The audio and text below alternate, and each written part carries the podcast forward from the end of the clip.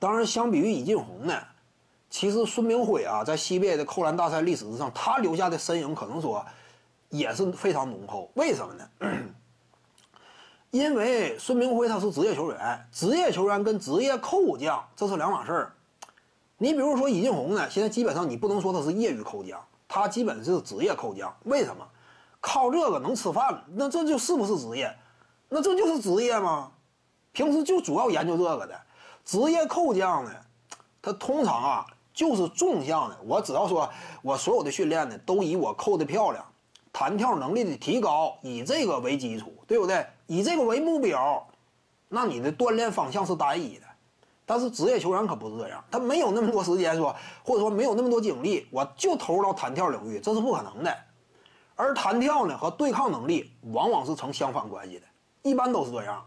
你比如说文斯卡特接受采访，他弹跳能力最好是什么时候？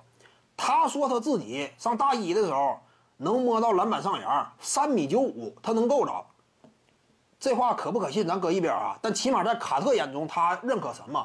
他上大学的时候弹跳能力最好，但是到了 NBA，你看没看到卡特的体测数据啊？我要是没记错啊，他的摸高不到三米八。我要是没记错，也就三米八附近，他就不如当初三米九五。为什么？到了职业级别，到了这个阶段，他呢就需要增加肌肉力量啊，增加体重啊。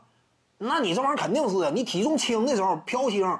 你啪嚓一弹，弹的特别高，你对抗一旦上来，体重一旦增加，你这个就差点，你的弹跳能力呢，它就会有一定幅度的削弱，这是正常的。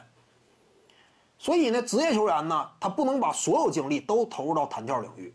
因此，孙明辉呢，你看没看到当年在扣篮大赛舞台之上啊？孙明辉篮板后边，直接呃接队友啊打板之后，脑袋跨过篮板，回身一个暴扣嘛。当时啊。也是非常惊艳，就这个动作在 NBA 扣篮大赛舞台之上啊，当然你要说特别惊艳，在 NBA 你不至于，但是也是拿得出手的，不是说啊我一米九的身高我做出这种扣篮拿不出手不至于，所以孙明辉以职业球员身份能做出这种扣篮呢非常难得，再加上目前的孙明辉啊日渐丰盈的这种这个技术储备，对不对？展现的赛场能力呢，等级又向上进了一步。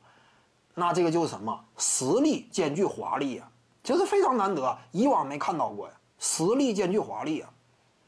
徐静宇的八堂表达课在喜马拉雅平台已经同步上线了，各位观众要是有兴趣的话呢，可以点击进入到我的个人主页当中，在专辑页面下您就可以找到它了。